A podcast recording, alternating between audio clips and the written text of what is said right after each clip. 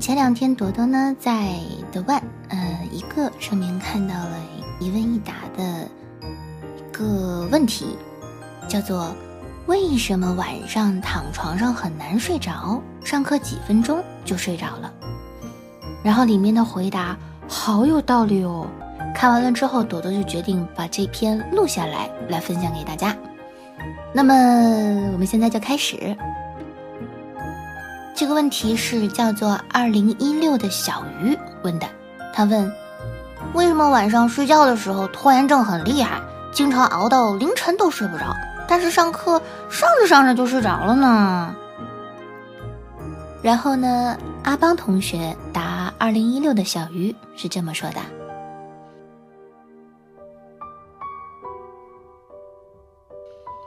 我见过那些体育课在烈日下打篮球的一群群男生，个个兴高采烈、活蹦乱跳，比吃了兴奋剂还能跑。如果某个男孩发现场边有他暗恋的女生观战，估计还恨不得能战斧式隔空扣对手一个。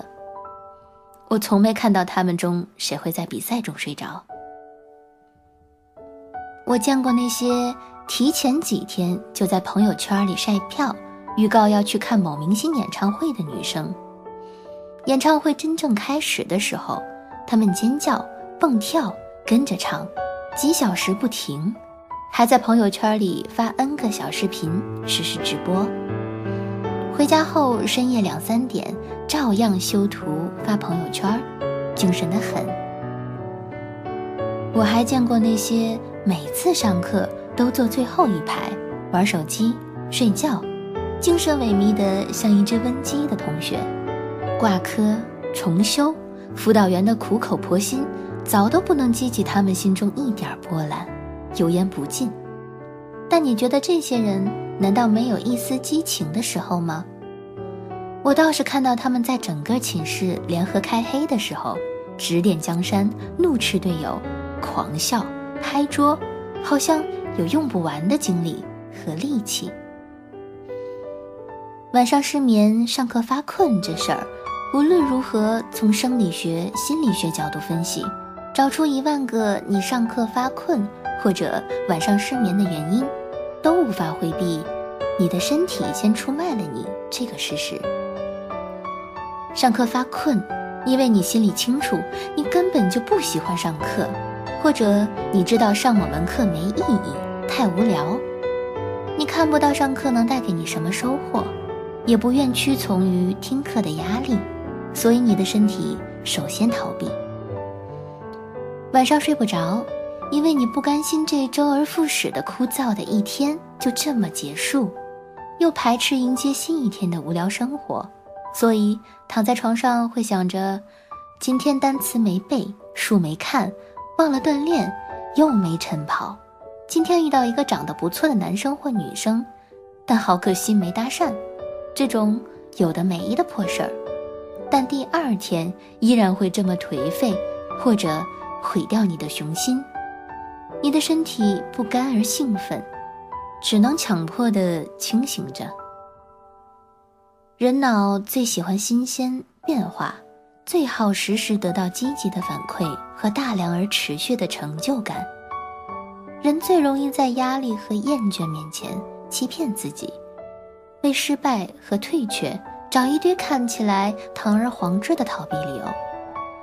压力越大，越容易逃避，因为你不开心、不喜欢。你既不能成功的强迫自己去喜欢，也知道强迫自己做下去既累又没意义，这是你的困局。明明知道这门课极其重要。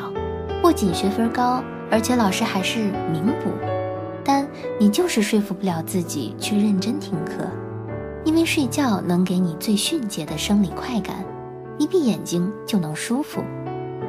你心里清楚，你不喜欢上课，上课很无聊，没意义，看起来那么累，未来的收获又渺茫，你骗不了自己。明明第二天就考试了。明明晚上还在预习，但你还会掏出手机，把微信、微博、QQ 空间各刷一遍，直到刷不出什么好玩的才罢休。抬头一看表，又过了一个小时。因为你看不到临时抱佛脚的希望，也期待不了考试能带给你什么快感，所以得过且过。反正都看不完了，再玩一个小时算了。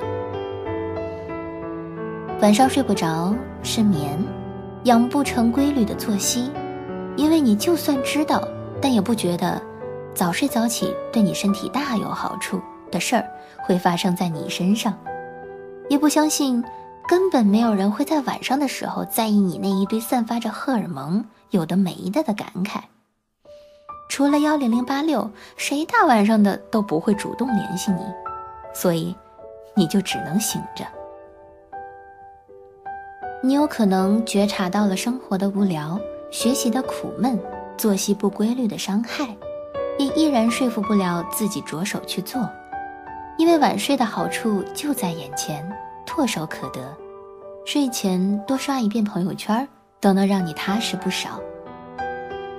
干脆利落的关电脑、锁屏、爬床睡觉，其实并不难，但你很难下得了决心。也许别人一句“别装逼了，这么做有什么卵用”，就把你早睡的想法动摇了。某人深夜发来的消息，都能让你琢磨着怎么回复，兴奋半天，却始终没勇气发出。晚安，我先睡了。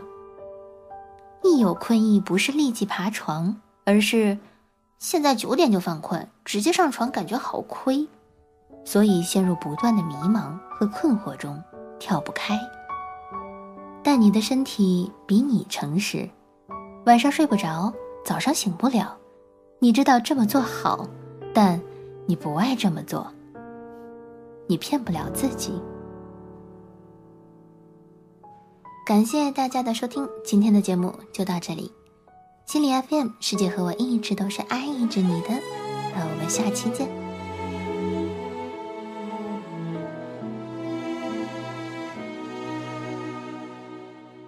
熄灭这盏灯，看到窗外点点灯火，那一刻我的灵魂像被释放了。回想这一路走来的经过，像时间给了我什么？渐渐走远了，却忘了初衷是什么。当然也会记得那些真心的快乐。看到镜子前忘了自记得我，又勇敢的笑着说：世界广大而美丽，还好拥有完整的自己，在勇敢开始新的。旅会放下犹豫去珍惜，用手机编一段动人的字句，把我的名字发给自己，就当它是最好的鼓励，陪我走过最美的。风景，就当它是最好的鼓励，我会勇敢坚持我自己。